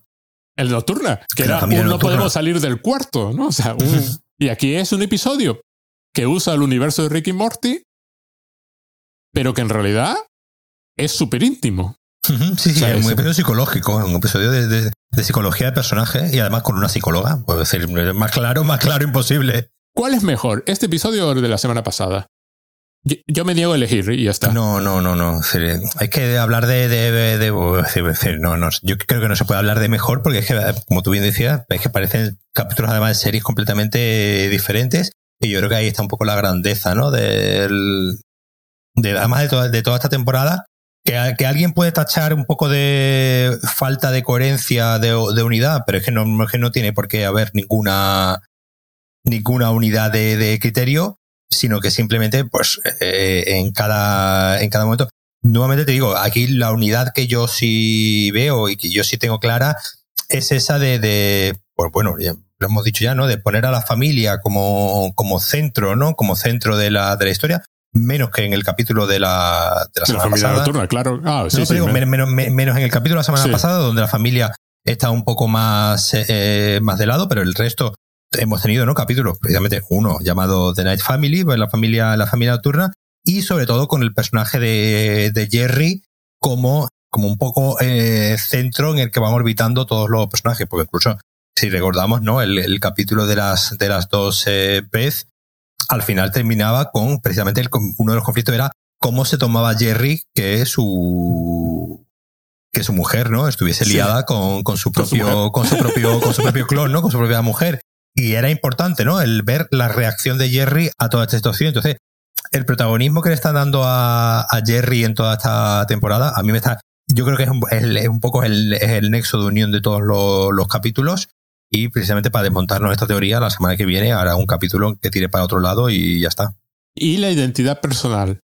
sí. La identidad personal es otro tema recurrente. Claro, en este episodio, lo interesante de este episodio es que no está tratado con un gimmick de ciencia ficción, que es como lo habían hecho en el primer episodio, sí. pues quién es Rick cuando hay un, un, Rick más Rick que Rick. O quién es Morty, ¿no? En el de... ¿Quién es Morty? De... En, en, de, en de la simulación y el propio Rick, que empieza a plantearse quién soy yo, cuando la familia nocturna nos desdoblamos, quién es el real, quién no es el real, y así sucesivamente. ¿Quién soy yo si soy un personaje de ficción? Que podría ser el de la semana pasada. ¿Quién soy yo si hay seres como yo, tan poderosos como yo, pero que es, es que son bondadosos allí yo, donde yo no lo soy? El choque con los dinosaurios le sentó bien. ¿eh? Y en este, lo interesante aquí de este episodio, lo que me gusta de este episodio, es que ni siquiera recurrieron al dispositivo de ciencia ficción. Uh -huh. No hizo falta no. desdoblar a Rick, ni clonarlo, ni nada. Es, lo han hecho como. Es que quitas la parte de superhéroes y es una película sobre, sí, sí, sí, sobre un análisis psicológico de un personaje. Sí, claro, se un, señor, un señor que se hace famoso por, la, por una circunstancia X y eh, cómo, cómo lleva ¿no? esa precisamente tú hablas de la identidad, en este aquí, aquí estamos hablando, aquí en este capítulo se habla mucho de la identidad pública, ¿no? De esa, percep de esa percepción que tiene el público y cómo eso te afecta y cómo eso te puede llevar, como le ocurre a Peacemaster, a, a, a algo tan grave como es el, el suicidio, precisamente porque la percepción pública que se tiene de ti no se corresponde con, digamos, quien tú te, te sientes. Y bueno, y tenemos, ¿no? Por desgracia, ¿no? Muchos ejemplos de, muchísimos ejemplos de, eh, un poco por, precisamente por, por, por esta percepción distorsionada que dan la, las redes sociales en muchas ocasiones, pues gente que se ha quitado la vida aquí a retirar el dispositivo de ciencia ficción les permite ser, entre comillas, más serios, ¿no? Uh -huh. que, el, que, que el, el, tema ya no sea más, tan intelectual uh -huh. como, como lo hemos tratado en otros episodios, sino sea más íntimo, más personal, más, más de puras emociones. A mí, vamos, el equipo de guionistas es, es asombroso, vamos. Sí, sí, a mí, sí, me, a mí es, una, es una cosa... Vamos a ver, ya se había hecho en Community más de una vez. Uh si uno quiere el, el blueprint de, de, Ricky Morty, Community es el blueprint de Ricky sí, Morty. Sí, sí. O sea, eh, muchas de estas preocupaciones estaban en Community también, expresadas de otra forma completamente diferente. Pero se trasladan, aquí se usa la animación como medio y tenemos episodios asombrosos como este, pero claro. Además, además, además es una. Dentro de toda esta idea de que, de que Rick está continuamente, digamos, eh, echando abajo ¿no? a, la, a la psicóloga la psicóloga, como tú bien has dicho antes, reacciona eh, de forma excelente y obviamente al final es una, es un, y lo dicen al final, ¿no? La terapia ha funcionado. Es decir, al final te está lanzando un mensaje. Sí, sí, de que funciona, sí, sí. De que la terapia funciona y de que si tienes un, que si hasta, hasta Rick Sánchez le funciona la terapia, mm, pues oye, eh, a ti si te hace falta. Vete, sí, sí, pues sí. Vete porque te puede, te va a ayudar, porque si, si, si ayuda a, a uno de los señores más poderosos del universo, ¿cómo no te va a ayudar a ti, que eres un don nadie? Y el subtexto de que es lo que debería haber hecho Peacemaster. Claro. De que, de que la solución que eligió está. Eh, no puede ser más errónea. Uh -huh. Lo que tendría que haber hecho es lo que hizo Rick Sánchez, irse y meterse en la, en la oficina en la de en la terapia. Y luego tenemos el TAC al final, que es simplemente divertidísimo, el consejo decidiendo quién va a sustituir a Y al final. Y mirando las redes sociales para ver quién, es, quién está en tendencia ahora, ¿no? Y reaparece en un bonito círculo Mr. Nimbus, uh -huh. no lo íbamos a olvidar. Y está ahí. la pelvis. moviendo la pelvis y que está muy ocupado para estas cosas. Hemos hablado con su representante y, nosotros no estamos ocupados. Ahí le sale el orgullo también a esta gente que está más allá del orgullo, ¿no? De pronto le sale así al Eternal no sé qué, y le sale el, bueno, ¿y nosotros qué, qué pasa? No nos puede, no nos puede hablar. Me pareció, me pareció divertido, me pareció...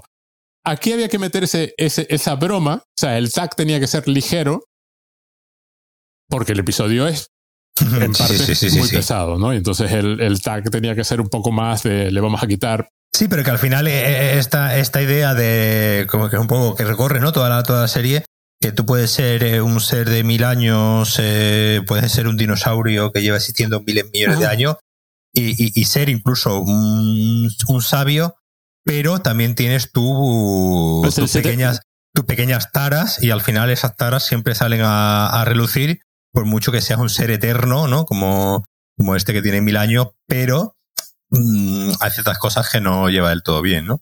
El contraste es tan enorme con el episodio anterior, es decir, son, son inconmensurables, no se pueden unir punto a punto, excepto que los personajes, pues, que esos personajes son comunes. Uno piensa cómo van a terminar la temporada. O sea, ¿qué van a hacer con la temporada? O sea, es que, quedan, dos, ¿no? Quedan este dos episodios. 9 y 10. El siguiente parece estar basado más en Rick y Morty, pero cualquiera sabe. Es decir, este parecía que empezaba de una forma y se, y se iba por un lateral que no esperabas para nada. Para bien, podía haber sido mucho más. ¿Cómo lo han sentado tus amigos de Reddit? Ah, no, bueno, lo típico, es lo normal, es de los peores episodios, es de los, mejores. Sí, sí, sí. claro, este es el problema de, el, episodio anterior y este. Para un cierto tipo de ser humano, este episodio, Analyze Peace, resuena más. Para otro tipo de persona, el anterior resuena más. El juego intelectual del anterior no lo tiene este. Este tiene un juego psicológico con el que hay que empatizar. Más emocional, sí. Sí, mucho más emocional. En última instancia, ¿cuál te parece mejor? Es una cuestión de personalidad, ¿no? es, una, cuestión de, es una cuestión de gustos, más de que, más de que uno sea mejor que otro, porque cada uno tiene unas intenciones totalmente opuestas, entonces no. Yo estoy deseando ver el próximo. Sí. Y deseando ver el cómo, cómo acaba en esta temporada. Si, si todo esto que parece correr por debajo que ya hemos hmm. comentado. Lleva algún sitio. Lleva algún sitio al final, que sería, vamos a ver, es de esperar, porque bueno, lo hacen, quiero decir, no es que son conscientes de cómo funcionan los círculos y, y, claramente es una temporada muy pensada para ir a algún sitio. Si vamos a ver al, al Rick Rick al final o no, pues es la hmm. duda que, que nos queda, pero, pero mm, vamos, yo estoy encantado, ¿no? Bueno, a ver, eh, veremos, yo no sé lo que esperar. A mí me pareció. lo, bueno es que son tan imprevisibles que. Que no sabe, ¿no? no, cierran de ninguna manera y el último episodio simplemente termina y dirán nos vemos en un año y poco más. Y nos vemos dentro de tres temporadas. Volvemos a sacar el tema este del otro Rick de, y, nos vemos. Porque además cada, cada vez más, y esto, esto es algo que, que que es muy, muy, está, muy bien, ¿no? Cuando, cuando una serie tiene ya una, una longevidad, que lleva ya cinco o seis temporadas, y empieza a hacer callbacks, ¿no? Y empieza a, a, traer, a traer, pues muchas veces son pequeños chistes, ¿no? Como lo de la, las abejas, ¿no? Que, que comentábamos antes, que simplemente son comentarios que se van, que se van haciendo, que no sabemos si van a algún lado o no, o no. Eh, normalmente no van a ningún lado, ¿no? Puedo decir, como lo de las abejas, que es simplemente un rasgo de la personalidad de, Jerry que tendrán ahí apuntado y dirán a ver cuándo podemos meter comentarios sobre lo de las abejas. Pero cómo, cómo digamos esa conciencia, ¿no? De tener ya todo un universo detrás del que poder ir, eh, eh, ir tirando. Obviamente, pues solamente no puede hacer una serie ya que lleve seis, seis temporadas, como lleva, como lleva Ricky Morty, y eso, y esa, esa capacidad de ya de poder de referenciarse a sí misma y, y demostrar ¿no? que estos personajes están en un universo, digamos, coherente en el sentido de que tienen una historia. Hay consecuencias, además. Hay consecuencias, pero, pero por alguna razón, eh, Morty y Summer siguen teniendo 13 y 17 años, pero llevan vivido seis temporadas. Sí, sí, sí. Eso, queda, eso, eso queda, queda ahí. Bueno, pues nos veremos en el próximo episodio, a ver qué no, tal. No, en el próximo. Hoy no hemos podido decir Vladimir Prop en el episodio. Hoy, ah, pero mira, lo acabo de decir yo. Siempre tengo que mencionar un libro en cada episodio. Y entonces mencioné un libro. Vamos a tener que poner una, una bibliografía. Es muy cortito y te lo lees en un momento. Y es una reflexión muy interesante sobre la televisión, sobre todo, ya te digo, ese tipo de personaje. Don Draper, Walter White, el, Tony Soprano y ese tipo de mm. cosas. Muy, muy guay. Bueno, Paco, pues muchísimas gracias. Gracias a ti, como siempre.